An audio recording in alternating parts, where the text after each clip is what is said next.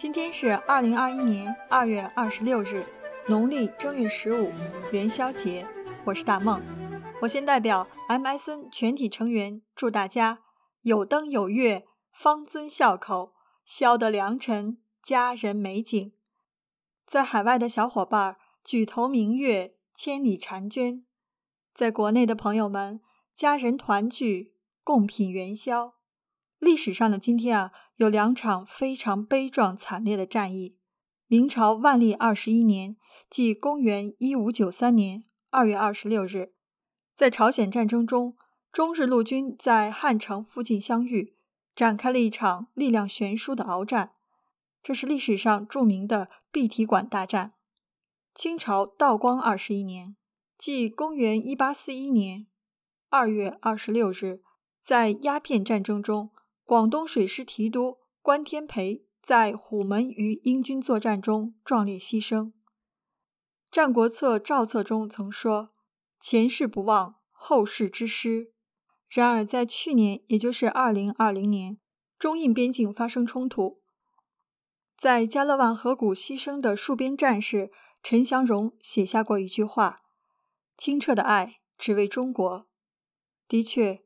家园和亲人是我们值得用生命去守护的。在这个元宵节之际，可以平安祥和、无战无灾的和家人一起度过，是一种幸福。希望大家可以永远远离战争，珍惜当下的和平。我是今天的主讲人。基于以上的原因，我选了唐代李华的《吊古战场文》与大家分享。我来开篇，所以要说一下作者背景，再说一下这个文章的一些特点。先说一下本文的作者李华，他的主要年代呢是在唐玄宗李隆基时期，但是经历了三个皇帝，就是唐玄宗、唐肃宗和唐代宗。李华呢是字侠书，现在的河北赞皇县人。呃，在唐代算是一个非常有名的文学家，但是因为和他同时代出生的像李白呀、杜甫啊太有名了，所以与其相比，他可能不为人知。在开元二十三年的时候，他中了进士，在安禄山攻陷长安之后呢，被迫接受凤阁舍人之职。这个被迫接受，就是当时的伪政府委任他做这个凤阁舍人。我稍微调个书袋，说一下这个是什么官职。其实啊，这个是。在隋朝就有的叫中书舍人，就是替皇帝写诏书的、写诏令的。呃，为什么叫凤阁呢？是因为在武则天之后，这个凤凰就成了这个女皇帝的一个象征，所以是变成了凤阁，不是龙阁了。龙阁大学士，这叫凤阁舍人。所以他既然接受了这个职务呢，在安史之乱平定之后呢，就被贬为了杭州司户参军。在被贬之后呢，其实他已经开始了遁世的想法。一心是信奉佛法，也没有什么著书立作，最后是隐居在大别山。唐代宗的时候，公元七百六十六年，他病故。作为历史上的著名散文家呢，还有一位叫萧颖士，他与萧颖士齐名，称为萧礼。其实啊，我们之前讲过韩愈，讲过柳宗元，一直在说这个古文运动，但是真正说这个古文运动的启蒙和先河。确实是李华和萧颖士，还有颜真卿，是他们最早在唐朝积极提倡古意，开启了唐代的古文运动。他的著作有《李侠书文集》，今天我们学的这一篇《吊古战场文》，其实是他的代表作。好，介绍完了文章的作者，我再说一下这个文章的背景。它是一篇写于唐玄宗后期，呃，当时啊，这个唐玄宗没有年轻的时候。那样立志维新，秦理朝政，其实内政已经不修，而且是经常对少数民族发动战争，这样一个频繁征伐的阶段，所以他是有感于这个百姓的疾苦带来的这个灾难，不能推行仁政，也渴望和平的这么一个心情，对当时的呃战士和百姓非常的同情，写的这篇文章。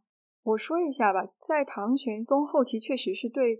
边关的少数民族发动了很多的这样的无数次战役和战争，其中我知道的一次比较有名的就是天宝之战。当时是在云南有一个少数民族叫南诏国，很小的一个国家，可能当时人口只有三十万左右吧。但是南诏国非常会打仗，呃，顽强不屈，先后灭了唐朝大将大概二十多万。所以大家可以想象连年征战对人民带来什么样的一个痛苦和灾难。在《新唐书》中也记载过，叫唐亡于黄巢而获基于桂林。所说的桂林，就是说，呃，这个少数民族的这个战争，指的也是这个南诏国呀，还有其他的少数民族的这个边疆的战争。至于说我们这个古战场具体在哪儿呢？没有考量。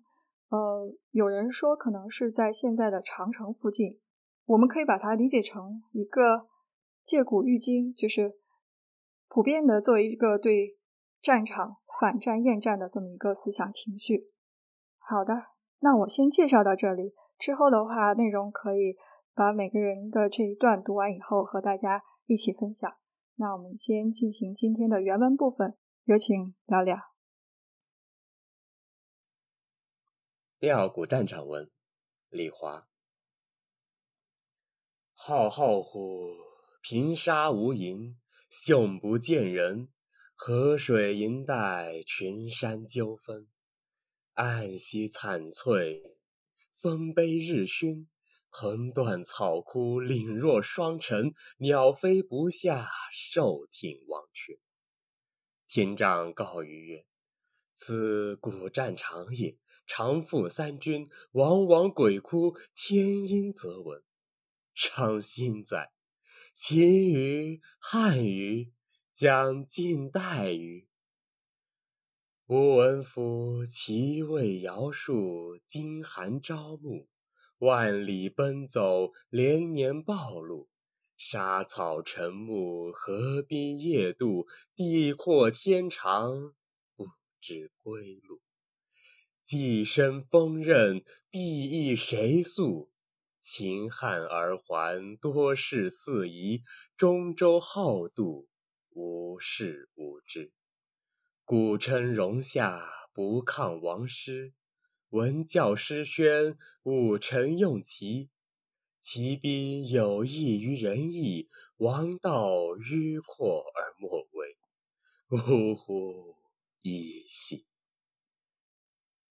吾想，夫北风正末，胡兵四变，主将交敌，七门受战，野树旌旗，穿回祖练，法众心害，威尊命见。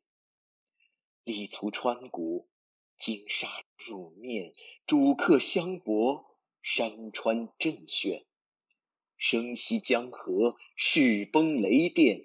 至若琼阴凝碧，凛冽海域，积雪没尽，坚冰在须。鸷鸟修巢，征马踟蹰，增况无温，堕指列夫。当此苦寒，天甲强胡，平陵杀气，以相简图。尽节辎重，横弓士卒。都尉心降，将军覆没，师伯据港之岸，血满长城之窟。无贵无贱，同为枯骨，可生言哉？古衰兮力竭，始尽兮弦绝。白刃交兮宝刀折，两军促兮。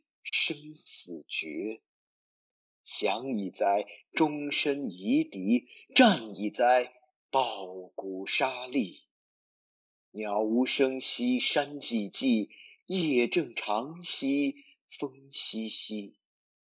魂魄结兮，天沉沉；鬼神俱兮，云密密。日光寒兮草短，月色苦兮霜白。伤心惨目，有如是也。吾闻之，木用赵卒，大破灵狐，开地千里，遁逃匈奴。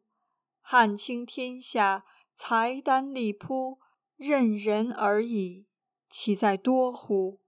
舟逐闲云，北至太原，继承朔方，全师而还。引至策勋，何乐且闲？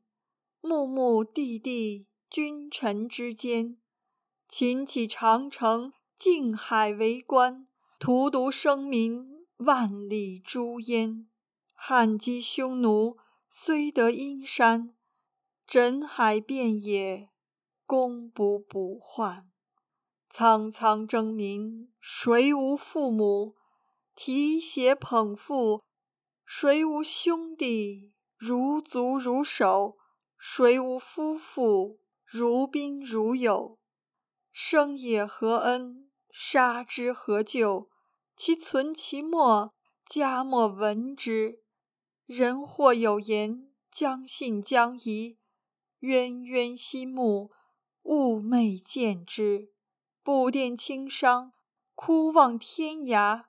天地为仇，草木凄悲。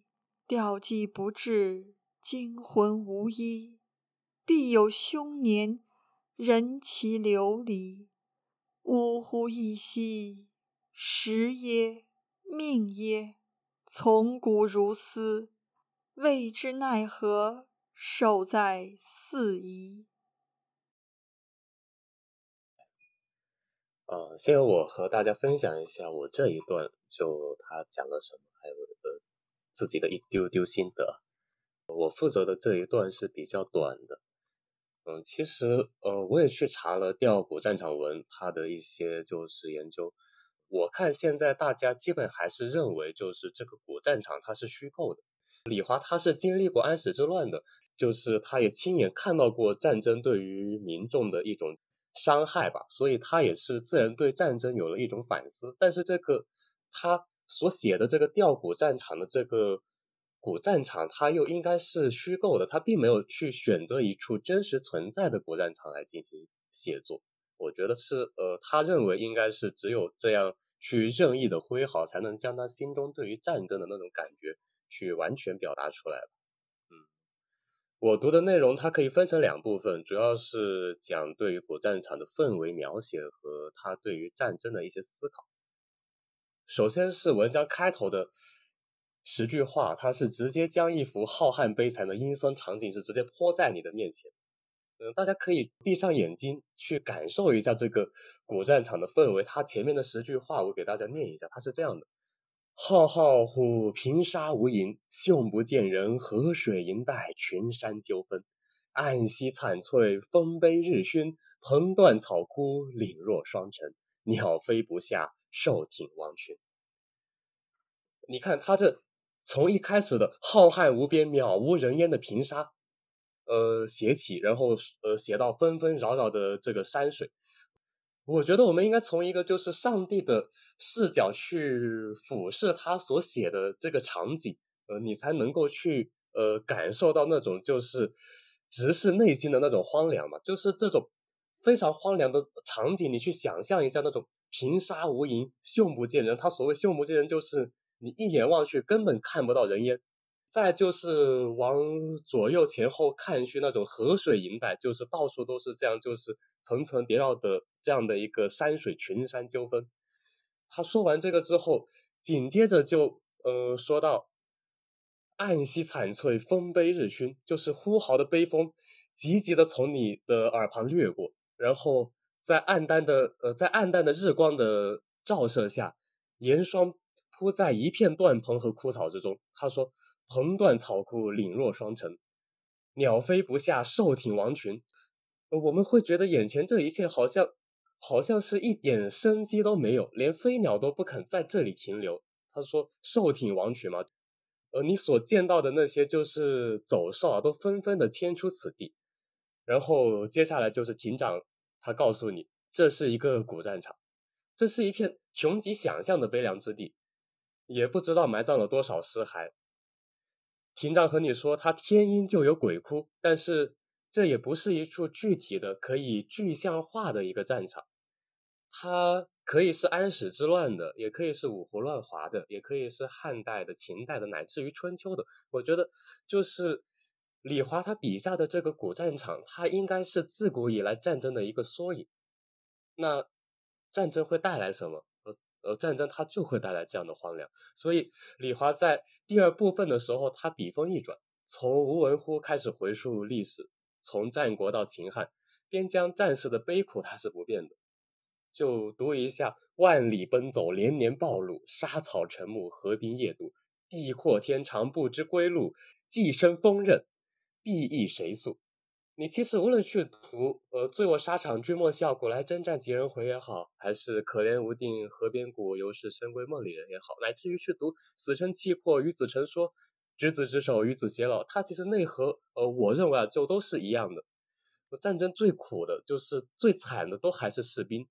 所以，嗯，李华他是接着就指出，他战争发生的根源啊，其实是在于文教失宣，所以会武臣用骑。呃，因为文教失宣啊，所以呃，武将们就开始去用那些不符合仁义道德的骑兵诡计，而且就是他后面又开始说，大家都开始认为，就是儒教所认为的王道是迂腐的了，没人去实行一个王道了。他这个想法好像有待商榷，也是我没有见过战争啊，但是他是呃经历过战争的人，他为什么还会这么的一个理想主义呢？他到现在都还会在。战争上去大谈仁义道德，就所谓的春秋无义战也好，都是儒教士大夫他一种过于理想主义的设想。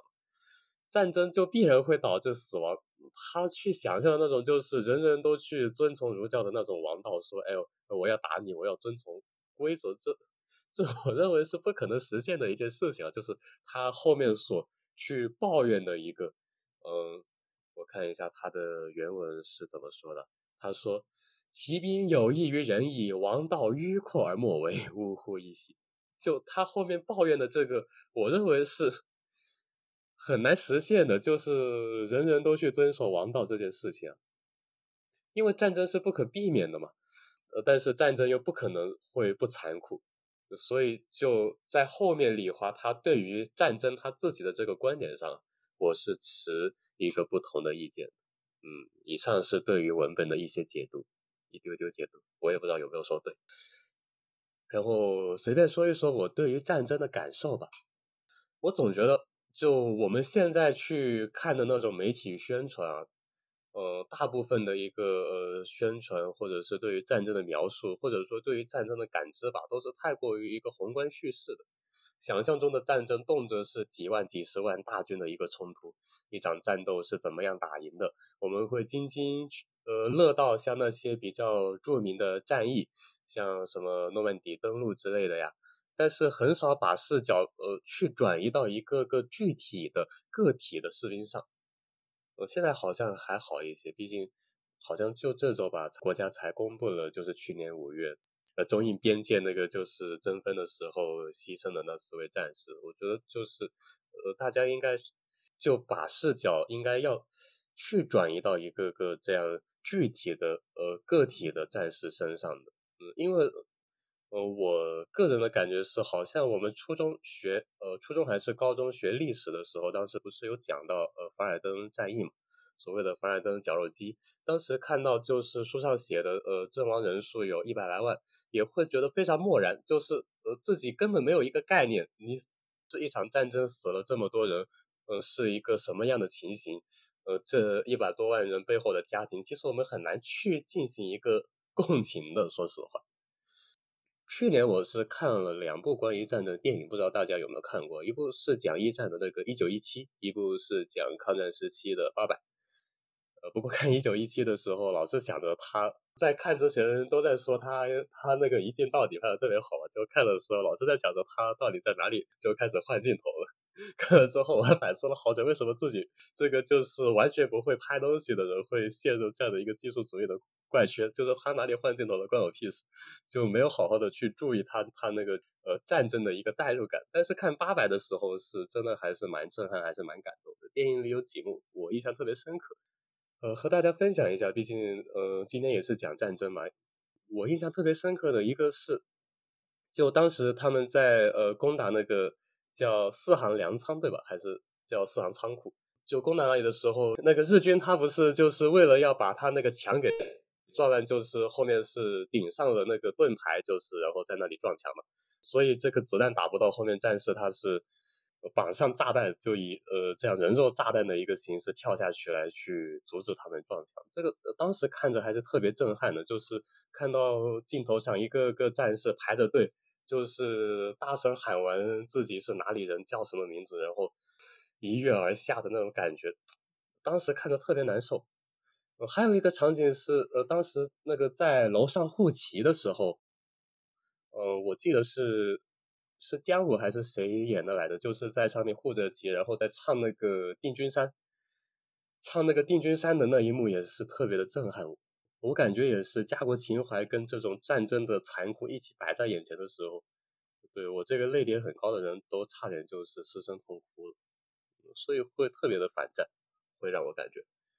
啊，不过我们这一代人就是所看到的战争，大多也就止于屏幕之上了。呃，最多也是去纪念馆或者博物馆看那种就是战争的一个纪念的东西吧。所以感慨也没有很多，就只有这些。让我忽然想到那个《前赤壁赋》，呃，《前赤壁赋》应该也算是一一篇吊古战场的文吧。但是跟这篇相比，就是苏轼的文章会会显得他的那个呃完全的不一样。呃，苏轼的文章，他是更倾向于一个个体的人生感悟嘛？你看他写“方其破荆州，下江陵，顺流而东远，逐鹿千里，旌旗蔽空，十九临江，横槊赋诗，故一世之雄也，而今安在在？”对，就老苏他跑到赤壁去，他回想到以前的赤壁之战，他想到的不是就是军事。嗯，将士们的那种悲苦，也是因为他没有经历过战争啊。这我不是对于老苏的一个指责，我就是说，就是大家的一个呃呃，对于创作的一个角度的不同，还是蛮有意思的。对，就是他所想到的是，像曹操这样不可一世的英雄，也会随着历史而去，对吗？而今安在在？我们每个人可能就是真正呃跑到一个真实的历史上发生过的国战场上，可能就是所想到东西都会差别特别多。这个我感觉还是会很有意思，嗯，好了，我就分享这么多吧，把时间交给安山老师。好的，那谢谢聊聊，嗯，那我我读的这一篇，反正应该算是全篇的一个主体了吧？它主要是想象的是这个两军对阵厮杀的这样一个战争的画卷。他在写这段的时候，我的脑子里面就不断的出现这个。画面，由于他的这个文章的铺排太厉害了，就是他描绘这个交锋场面的时候，就一次比一次激烈，一次比一次残酷。哎呀，让人读起来的时候感觉到特别的不忍心吧？真的是，如果让我去回想我第一次看到这个吊古战场文的这一段的时候，就真的是，哎呀，感觉一气呵成，天崩地裂。让人真的是有一种悲痛欲绝的这种感觉。其实当时的这个历史背景，前面大梦也提到了这篇文章。我在查资料的时候，他说应该是推测作于这个唐玄宗天宝十一载，也就是公元的七五二年。我们知道，距离安史之乱，安史之乱是七五五年，还有三年就要爆发安史之乱了。然后当时的那段时间，天宝年间，唐玄宗就是各种好大喜功，然后周围的这些边防守将啊，他为了邀功，所以就到处生事，但是呢，又没有打过什么有意义的仗啊，基本上就是白白的去浪费这个军费开支，导致战事频繁，生灵涂炭。就当时呃在。《资治通鉴》里面是这样子的：说公私劳费，民始痛苦。据记载啊，在西北的时候，天宝八载，也就是公元的七四九年，当时这个朝廷命哥舒翰强攻吐蕃的这个石宝城，导致大唐六万多士卒死亡殆尽。七五零年，天宝九年啊，高仙芝为了邀功，他偷袭这个石国，结果呢，他去了之后。他没有采取对少数民族这种怀柔和辅助政策，反过来呢，他残杀老弱啊，掳其壮丁，掠其金宝，还把他们当地的这个国王俘虏并且杀害，导致当时西北这一方的胡人纷纷叛变啊，还引得遥远的大食国来攻打大唐。结果最后，当时打仗的三万人，最后就仅剩了数千人了。在这个北部的时候啊，就是天宝九载七五零年到七五二年，安禄山征契丹，六万人全军覆没。后来杨国忠又先后派这个鲜于仲，呃，这个派遣了很多人去征这个南诏国，说据史料记载，又死掉了二十万人。就是这些年，大唐到处在边关挑事打仗，但是好像很少有打赢的。啊，一直到这个达罗斯之战的时候啊，可以说这场战斗是极大的改变了世界历史的这个进程。所以当时这个状况，我觉得任何一个在当时的这个人，包括李白、杜甫、高适、王昌龄等等，他们当时都写了或多或少的文章，去对这个朝廷的这种不满有所批判。所以李华也在其中。我我所读的这一段呢，它主要讲了这个战争战场环境的这个严酷啊。首先就是我们可以看到天寒地冻，气温骤降，它是一个鸟都不敢飞，马都不想走的这么个地方。那士兵更不用说了啊，皮肤足肤皲裂啊，好像那个手指头一掰就能掰断那种感觉。我就当时在看这个，嗯，《加勒比海盗》的时候有一个场景画面，就是一个人在在那个过这个。冰窟的时候，然后被冻的，就是手指头拿手这样一掰，直接断了。当时那个画面给我的印象特别的深。在读这个李华的这个吊古这段文的时候，我也有同样的这种感觉。他说：“至若琼阴凝碧，凛冽海域，积雪莫尽，坚冰在须。”后面一直写啊，还写了这个临战前的这种危险和紧张。他说：“这个吾想伏北风震末，胡兵四变。”主将交敌，西门受战，野树旌旗，穿回祖列，法众心害，威尊命贱。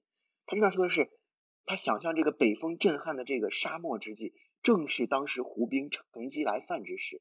但是主将的这个骄傲和轻敌，使得敌兵都已经打到营门口了，他才起来仓促应战，在慌乱之中竖起了各种各样的战旗，河床上奔跑着这种车士。和不足啊，但是军法残酷，战士们也是心惊胆战。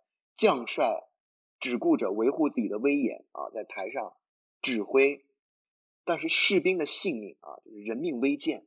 他还写了这种，接下来他写了这种战场双方拼杀的这种激烈和无情。哎呀，这读起来就真的是感觉地动山摇，天崩地裂。他说：“力足穿骨，金沙入面，主客相搏，山川震旋，声息江河。”势崩雷电这几段话的这个 画面感和这种让人心有戚戚的这种感觉实在是太强，一直到最后他说这个士兵面临的这种艰难的这种生死的抉择，说骨衰兮力尽，使竭兮弦绝，白刃交兮宝刀折，两军促兮生死决，就是最后连刀都已经砍到这个卷刃了，敲鼓的。战鼓都已经没有力气再敲下去了，身上背的这个弓矢都已经用尽了。投降吧，你就要沦为敌人终身的这个俘虏；你要说战吧，但是这眼看着一点胜算都没有。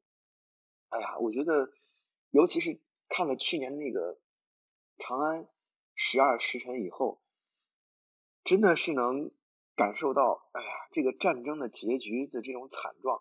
好像不管是将军还是士兵，都成了尸体和枯骨。这种悲惨的情境，又怎么能是三言两语可以说清的呢？啊，所以他后面也说了，说都尉心降，将军覆没，尸田巨港之岸，血满长城之窟，无贵无贱，同为枯骨，可生焉哉？对于这种战争的残酷，李华他是深深的感到这种。非常的愤慨和悲哀的，所以他最后他写的也特别的动情，但是他的内心也确实交集着无限的这种痛苦。他说：“鸟无声息山寂寂，夜正长兮风淅淅，魂魄结兮天沉沉，鬼神俱兮云密密。”就是说，飞鸟无声啊，群山沉寂，黑夜漫长，悲风萧瑟，魂魄不散。天色阴暗，鬼神聚集，云雾弥漫，这样的场景，悲哀心碎，真的是让人不忍直视。就是人间还能有比这更惨的这种场景吗？更惨的是，我在查资料的时候，我就发现更惨的是，就是他每一次这个唐朝战败之后，朝廷是根本就不懂得体恤百姓的痛苦和负担的，他紧接着就又在这个各个地方继续招募士卒，再准备再度去征讨别的地方。所以你看，杜甫当时写的这个三吏三别嘛，最著名的这个石壕吏啊，老妪力虽衰，请从立业归，急应河阳役。犹得被臣吹，这个是安史之乱之后的，但是当时的这个状况，人民陷入在这种战争里面的这种动荡不安的情景，我想不只是一个古战场文，很多当时的这个诗词还有文学作品，都能让我们对当时的这种百姓的这种风雨飘摇之貌、覆巢之下安有完卵的这种状态，能够去感同身受。所以当时李华也是在这个做官的过程中。目睹了这种征兵的这种惨象，所以我想他的这个反战情绪是空前的这个高涨的。我在查资料的时候，我也看了一下这个，我查了一些关于战争的资料，最后就发现，好像战争它几乎就是跟人类的文明是一样源远流长。从人们这个生产力得到进步开始，就有了战争啊！就光是历史上有资料记载的战争，就有一万五千多次啊，可以说就是。只要有人类，就有战争啊！无论过去、现在还是将来，都是我们很难去回避的一件事情。但是，我觉得《吊古战场文》这篇文章给我们的启示，主要是在告诉我们这个战争的残酷和生命的这个无辜还有脆弱。所以我读完这篇文章之后，我最大的感受就是，我们应该确实是应该去正确的去看待这个战争吧。我觉得，尤其是我觉得。更多的应该是这些哲学家啊、政治家，还有这种军事家，他们好像就把这些战争啊、政治当做他们的一场游戏。但是这每一场游戏背后，它是和人的个体的普通人的生命联系在一起的。不论是胜负，你只要打仗，就一定会付出生命的代价。这个东西你很很难去评价说这个生命和战争之间啊，舍是舍生而。取义者也，但是生命同样也是无价的呀。哲学家和政治家在演绎历史、决定战争的时候，他一定不能忘记是人的生命在参与战争，是人的生命在历史中行进的。军事家也一定不能忘记是人的生命在进行打仗，不能只把这些生命去当做这个冷冰冰的棋子，一定要去充分的考虑到生命的可贵。那么。我们在决定战争的时候，它发生的频率才会小一些，或者说，在发生战争之后，它的这个规模和它的这种残酷性，或许来说会小一些。我觉得主要是在这个中间，人的生命一定要去得到最大最多的这种尊重啊。其实我们在古代很多这个哲学家，他们就对这个战争有这个非常睿智的这种思想，也很深刻，比如。我们我常读的这个《道德经》，老子就认为说：“兵者，不祥之器，非君子之器，不得已而用之。”这是告诫我们不要去随随便便的去发动战争。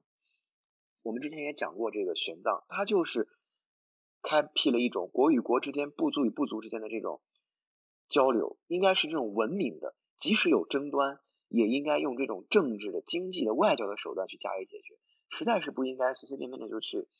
发动战争视人命如草芥，还有《孙膑兵法》也提到了说：“故义者，兵之首也。”他说，正义性是战争的首要内容，一定要我们在看待这个战争的时候，也一定要区分这个正义战争和非正义的战争而，要坚决的去抵制这种侵略性的，还有这种挑事儿或者就是这种很多这种争名夺利啊，或者这种冤冤相报的这种战争，我觉得这也是。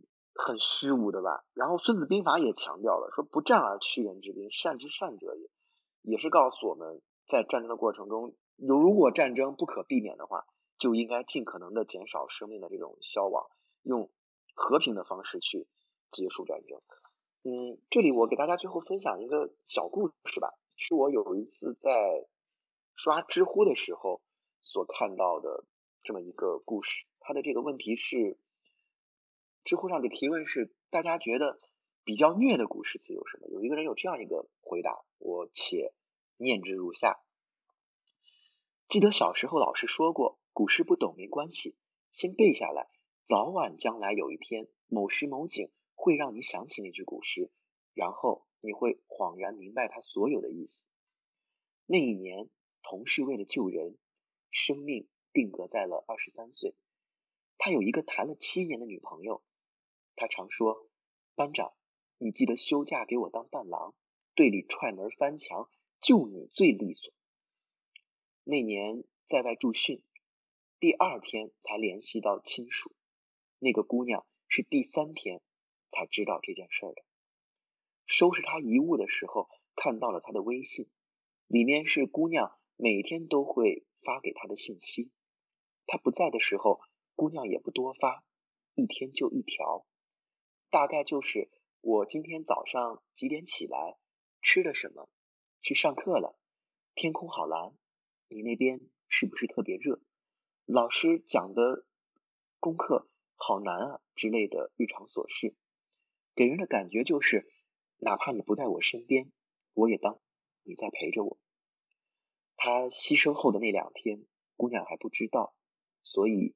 信息还是照常发的，发发好吃的，发发路上的小猫小狗，发发山东的天气，发一发我好想你。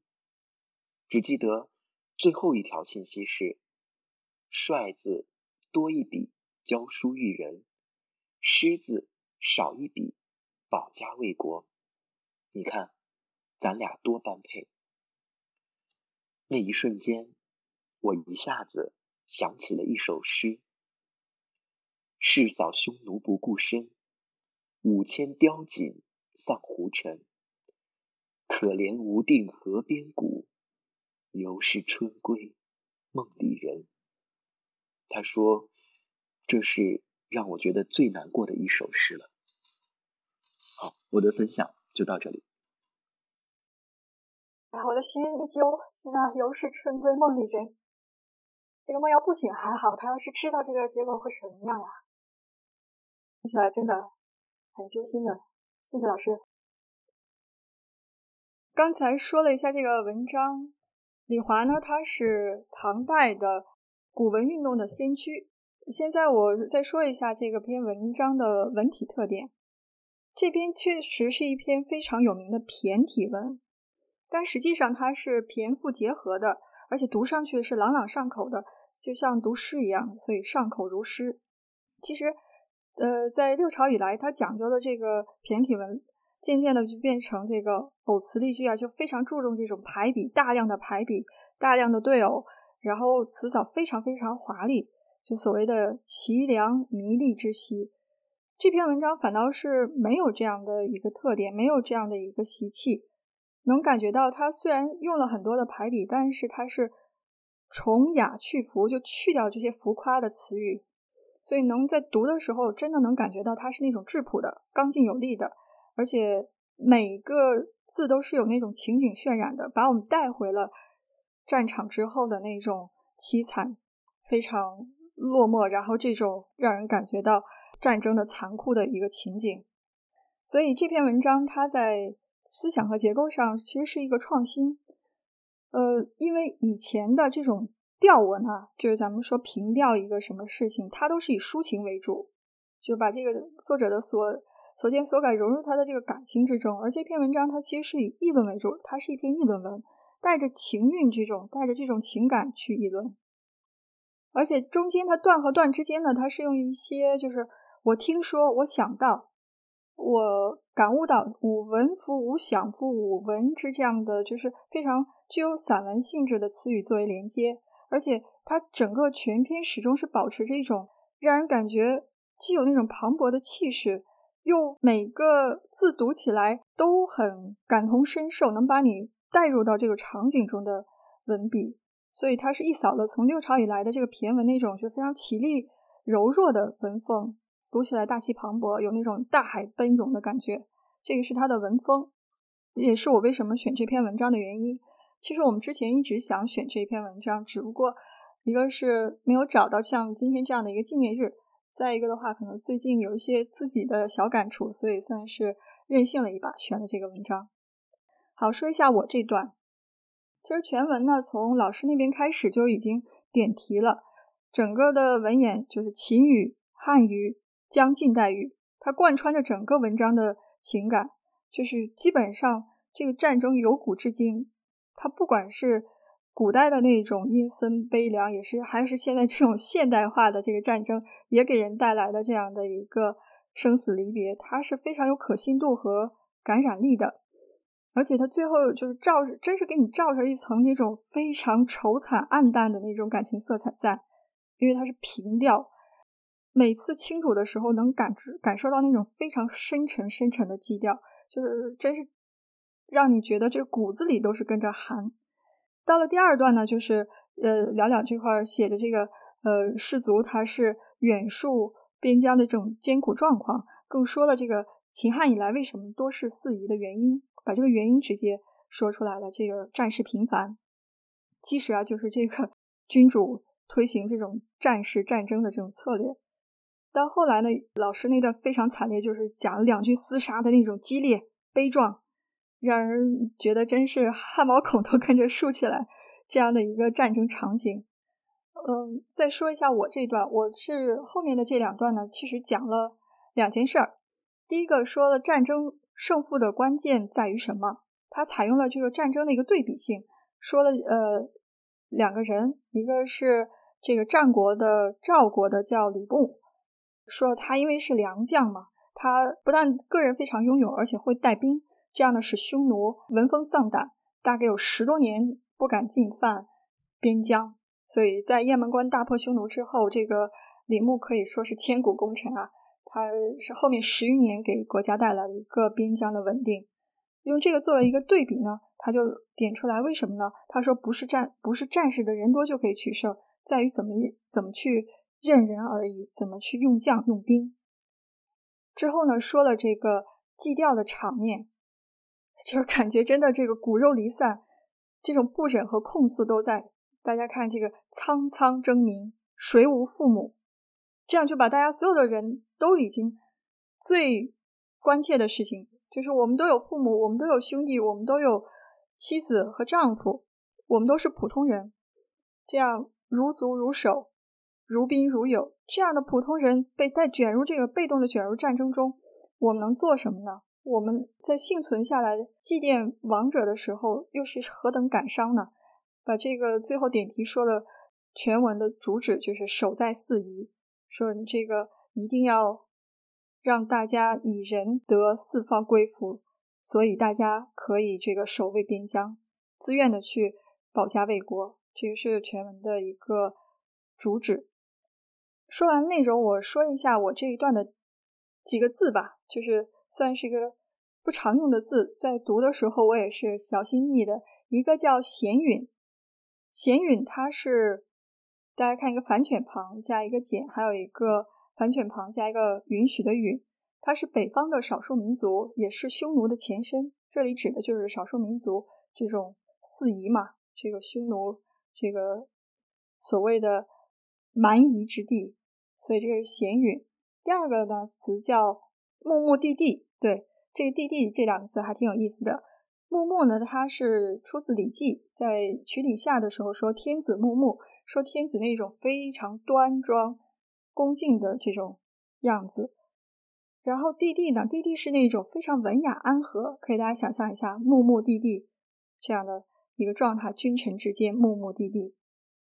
第三个词是一个竖心旁加一个。婵娟的娟的右边上面一个口，下面一个月字，这个字念冤。冤冤是什么意思呢？是就是郁闷，呃，非常忧愁的样子。冤冤很形象。我在准备这个文章的时候才知道一个事儿，就是老话说这个兄弟如手足，妻子如衣服。这个兄弟如手足呢，其实就出自于这篇文章，说的就是自己的。骨肉兄弟真的如自己的手足，但是我说一下下一句，这个妻子如衣服啊，不是说你可以随便换。大家想象一下，其实它就是你的第二层皮肤呀，保护着你，让给你御寒，让你不受冻。它是其实是和手足和衣服其实是一个等号的关系，所以我们有的时候会误解这个“兄弟如手足，妻子如衣服”。兄弟如手足就出自我们今天的这篇文章。我再给大家安利一篇文章吧，是我这周无意中看到的，是康有为在光绪三十二年，他在德国的莱茵河考察，写了一篇文章叫《莱茵观垒记》。我先说一下这篇文章，他在游历来德国莱茵河的时候呢，说了这么一件事儿，他看到欧洲的古战场，抒发了一下他对这个战争残酷的一些。想法，我读一小段：雷也者，过侯之功，而战争之场，欧人之白骨所铸，赤血所染而成之者也。伤心哉！五国之古战场，可吊者有几？而莱茵河畔，则皆木皆古战垒。五十年前之欧民，何罪何辜？而两千年蒙此残酷。吾至今犹为欧民哀之也。五国民生于一统之国，万千里无一战垒，民多老死，不见兵戈。父子夫妻相保，以长子抱孙，岂识欧人之苦哉？很有意思，就是他从大家想想，一个中国人到欧洲，看到欧洲的这个古战场抒发的情怀，我想就是这个。人类的情感是连通的，他所见所感和李华是一毛一样的。当然了，他是这个是感叹感叹这个德国这个古战场，欧人是白骨所铸也，欧洲人的这个白骨所累积而成，也是鲜血遍染的一个战场。最后说一件事儿吧，我刚到德国的时候去参观了东德的一个集中营，它叫 Buchenwald。bu hanvard 是一个很小的地方，它这个集中营其实当时应该是德国第二或者第三大的，光犹太人在这个集中营里就丧生了大概一万一千多人，还有其他的像什么吉普赛人啊、共产党等等。当时我参观的时候，就是有一个二战的老兵，德国人，他也是去参观，我我当时就很好奇又不敢问，然后他看出我这个想法，他就说。你是不是特想知道我为什么来？他说：“其实我真的不知道死了这么多人。我十四岁就被征兵，然后支援俄罗斯前线。我第一次上战场就被俘了。我这个腿是假腿，我当时被送到了西伯利亚，在那边做苦役。我们是战争结束之后逃出来，走了三年半，走了一万四千、一万五千多公里，回到了德国。回来以后。”才发现，我们之前参战的这种动力啊，这个想法或者为之战争的战斗的这些信念都是错的。他说，我当时的人生观、世界观和我生存下去的勇气都是崩塌的。我不知道为什么活着，我也不知道为什么死了这么多人，大家还分敌友，他都是生命啊，我们的命也是命，犹太人的命也是命。那当时说完了以后，我当时心确实就一揪，因为。真的，他的十四岁一个小男孩什么都不懂，就被送到战场上，然后就告诉对方是你的敌人，要不就你死，要不就我活这种一个状态，然后把最好的年纪在战场上经历了这样的一个非常残酷的事实。虽然他没有进入集中营，但是我想他经了这个战争的洗礼之后，他整个人的一生都是被改变的。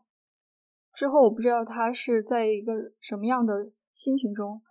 呃，生存下去，因为德国现在二战的老兵是越来越少了，了解这段历史的人也越来越少了。嗯，没有经历过战争的人真的是无法感同身受、无法想象的一件事情。所以读到这篇文章，我突然想到这个老人，不知道他现在怎么样。嗯，这个经历也分享给大家。好的，以上是我的分享。好了。好了好了，对，最后两分钟是这样的，每周五晚上十九点三十分，啊，我们的这个 MSN 古文分享局，每周和在座的各位旁听的小伙伴和麦上的嘉宾，我们一起来分享一篇我们本周学习的古文。读乐乐不如众乐乐，学习古文我们是认真的。MSN 古文分享会诞生于地爪，一个可以收获无数志同道合好友的社交软件。地爪是一个由果壳和知乎用户组成的匿名语音分享平台，海棠诗社、午夜酒馆、外语学习、海外党和夜猫子的集散地。除了这些常规局以外，你还可以和我们一样，成为客厅主人，为自己的爱好代言。我是安善，如果你也和我一样想结识幽默智慧的声音，请来给我递爪。我是狼灭，如果你也和我一样想在戏剧中体味人生百态，请来给我递爪。我是凉凉，如果你也和我一样喜欢诗词歌赋、文学经典，请来给我递爪。我是大梦。如果你正在学习德、法、俄、日任何一门小语种，请来给我递爪。我们在地爪造出些动静，来听